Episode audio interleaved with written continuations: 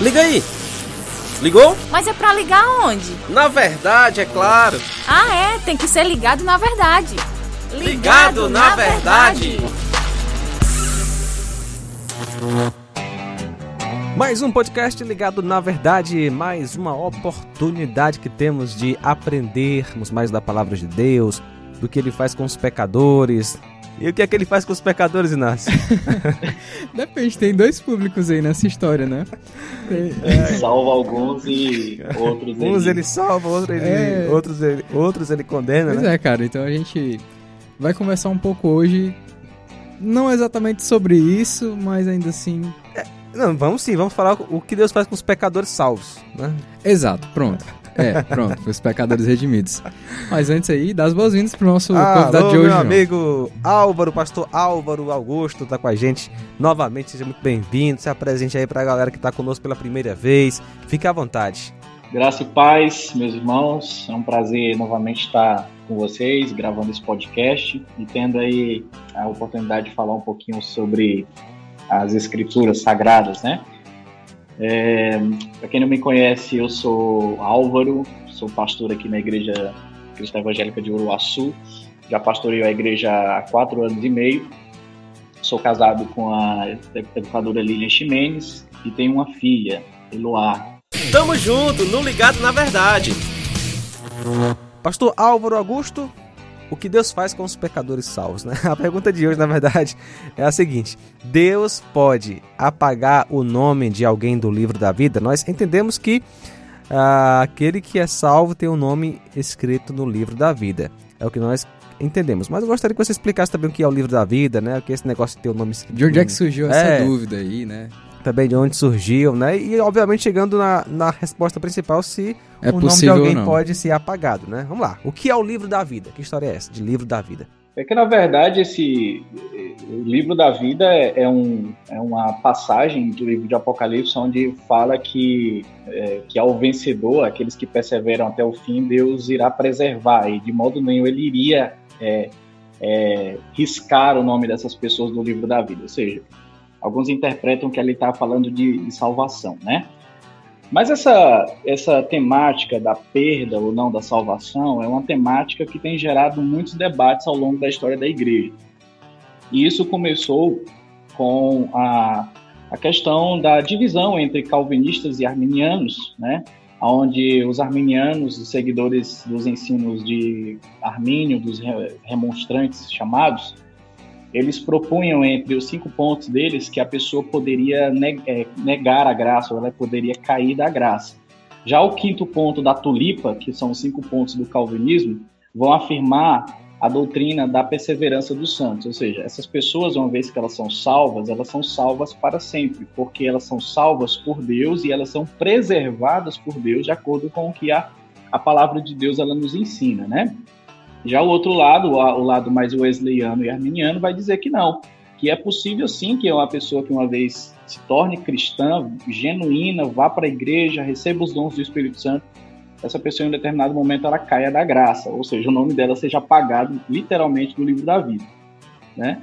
Uh, mas eu, eu, gostaria de seguir aqui basicamente dentro daquela linha que é mais que a gente segue por ela, né? Que é a, a doutrina da perseverança dos santos, que é a doutrina dos cinco pontos do calvinismo, que é a doutrina reformada. Na verdade, ficou conhecido como calvinismo, mas a doutrina reformada, ou seja, a tradição reformada, ela subscreve essa linha de pensamento, né? Ou seja, ela aceita essa linha de pensamento uh, de forma majoritária, tá bom? Então, a doutrina da perseveração dos santos, é, ela vai nos ensinar que nós somos guardados por Deus depois da salvação pelo poder de Deus. Mas que tem um ponto aí, né, que a gente precisa considerar que a perseverança é uma das evidências, ou seja, é um dos sinais de que a pessoa realmente nasceu de novo. Ou seja, não tem aquela história do cara, ah, então uma vez salvo, salvo para sempre, tá tudo certo, posso viver minha vida do jeito que eu quiser, que não, não vai acontecer nada comigo. Isso é um argumento totalmente, é, como que eu posso dizer, é um argumento desleal, né? Que muitas pessoas que não concordam com a é, perseveração dos santos vão afirmar. Sim. Porque não é isso que a doutrina vai nos ensinar. Ela, ela fala que uma vez que a pessoa é salva, Deus a preserva. É, nós temos aí alguns textos na Bíblia que vão nos, nos afirmar essa a- verdade. A, pessoa se entregar a uma degradação, a- ao pecado, é um sinal claro de que a graça nunca esteve naquele coração. Exatamente. E o apóstolo Paulo mesmo fala é isso aí. Quer dizer que nós vamos nos entregar ao pecado? De maneira alguma. Não é assim que as Cara, coisas funcionam. Romanos capítulo 6, né? Seremos o pecado para que a graça para que a graça seja revelada? Pelo contrário, uma Uhum. vez que você é salvo, você é salvo para santificação. Sim. não é salvo para o pecado, né? O ponto, de fa... o ponto aqui da questão é qual, qual que é a origem da salvação? Se a origem da salvação é o homem escolhendo a Deus, então ele pode perder a salvação, porque se ele escolhe a Deus, ele pode escolher É. de alguma forma negar a Deus, Sim. certo? Então é isso que os arminianos vão dizer.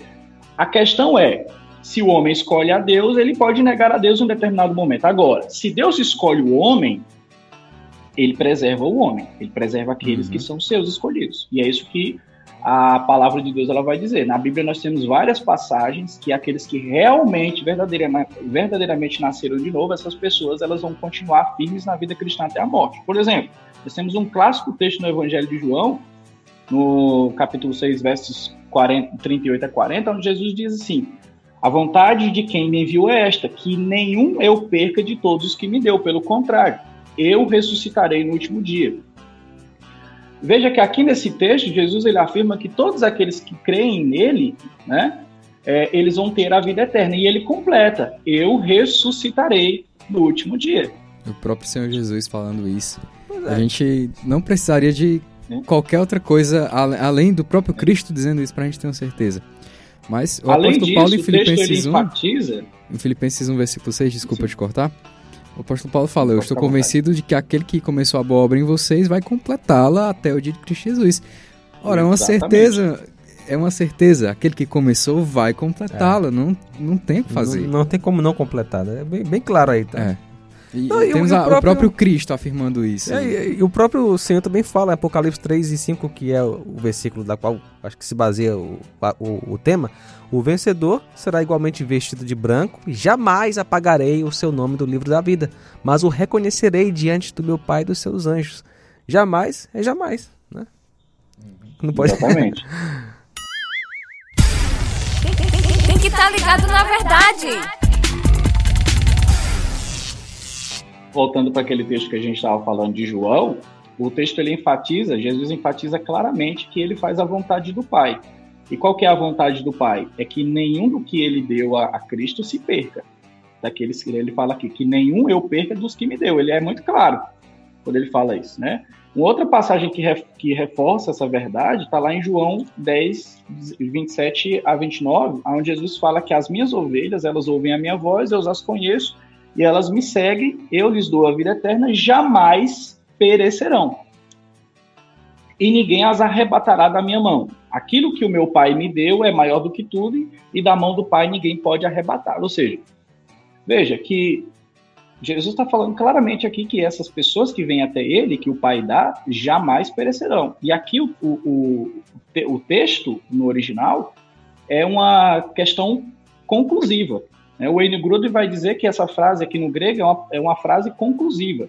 Quando ele fala jamais perecerão, ou seja, a ideia de que nada nem ninguém pode, de fato, realmente a, a, arrebatar aquela pessoa da mão de Jesus. Por quê? Porque a doutrina arminiana, alguns arminianos vão dizer que aqui ninguém não inclui a pessoa. Ele vai dizer, não, a pessoa aqui está fora. A pessoa ela pode negar a Jesus. Ninguém aqui é outras coisas, Cara, não a própria pessoa.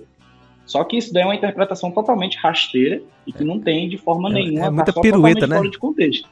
Ei! Fica ligado na verdade! Uma vez que a pessoa é salva por Cristo, não há como essa pessoa, se ela é salva genuinamente, não há como essa pessoa se afastar por completo da graça e negar a Jesus no sentido dela perder a salvação. Porque ela, ela é salva para perseverança, nós somos salvos para perseverança. E de fato, assim, é, a segurança da, da salvação, né? Essa segurança é, que, que aponta para Cristo, aquele que mantém, que sustenta esta obra, porque a obra ele, ele realizou integralmente, não foi de forma parcial, né? A gente vê várias promessas, são muitos versículos, por exemplo, Romanos capítulo 8, Romanos 8, É, é um texto maravilhoso que você pode ler na sua casa, são ao todo 39 versículos, mas eu vou ler aqui é, o finalzinho. Que podemos dizer diante de coisas tão maravilhosas? Se Deus é por nós, quem será contra nós?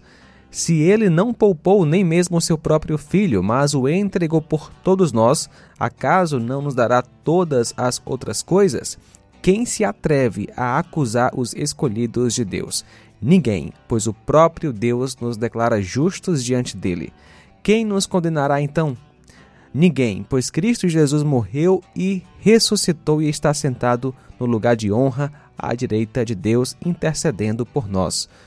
O que nos separará do amor de Cristo? Serão aflições ou calamidades, perseguições ou fome, miséria, perigo ou ameaças de morte? Como dizem as Escrituras, por causa de ti enfrentamos a morte todos os dias. Somos como ovelhas levadas para o matadouro mas, apesar de tudo isso, somos mais que vencedores por meio daquele que nos amou.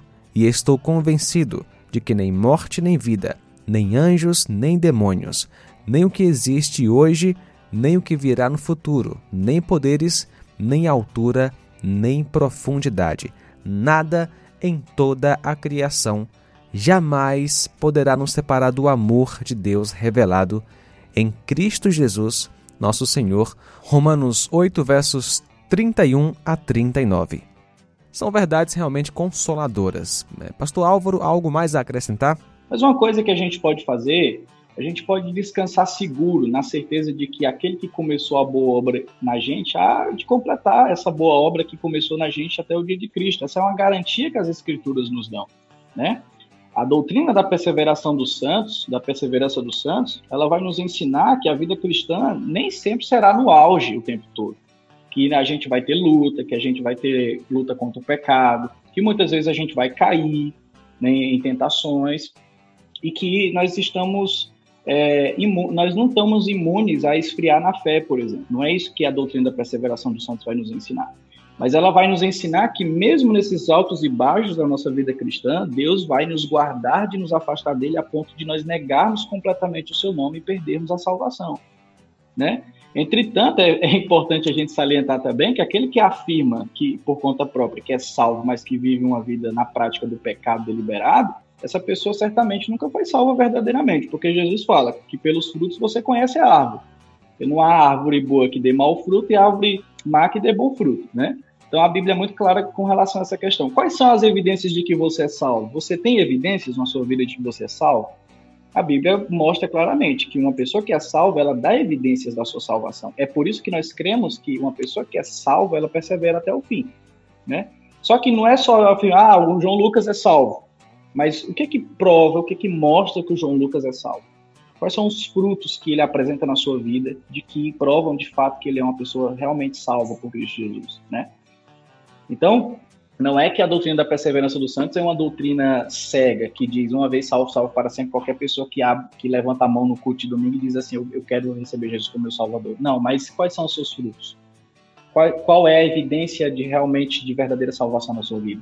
Essa... Se você tiver essas evidências, provavelmente você é um salvo. E você vai, como a Bíblia diz, né? Você vai perseverar até o fim. E essa garantia, né, que a gente tem, tem falado, se baseia em um preço pago, né? Jesus morreu na cruz em nosso lugar, recebeu o castigo dos nossos pecados, ressuscitou o terceiro dia, preço pago, salvação garantida. Todo aquele que crê em Jesus como Salvador, ele está salvo definitivamente porque o preço já foi pago e Deus vai fazer essa obra de santificação até o fim, né? A salvação é um projeto de Deus, está nas mãos de Deus, né? Então é motivo de muita gratidão e descanso também aos nossos corações. Pastor Álvaro, muito obrigado, viu? Que Deus possa lhe abençoar grandemente e até uma próxima vez, se o Senhor permitir. Deus abençoe os irmãos, uma bênção poder participar com vocês e que o Senhor os abençoe a cada dia. E compartilhe esse podcast para quem você quiser, com seus amigos, sua família, tá no site radioceara.fm e também no, no canal da Rádio Ceará no YouTube, Spotify, Deezer, enfim, fique à vontade, até a próxima, valeu! Valeu! Assim Toda árvore boa produz bons frutos, porém a árvore má produz frutos maus. Palavras de Jesus. E aí, curtiu? Podcast Ligado na Verdade é uma produção da Rádio Ceará FM 102,7.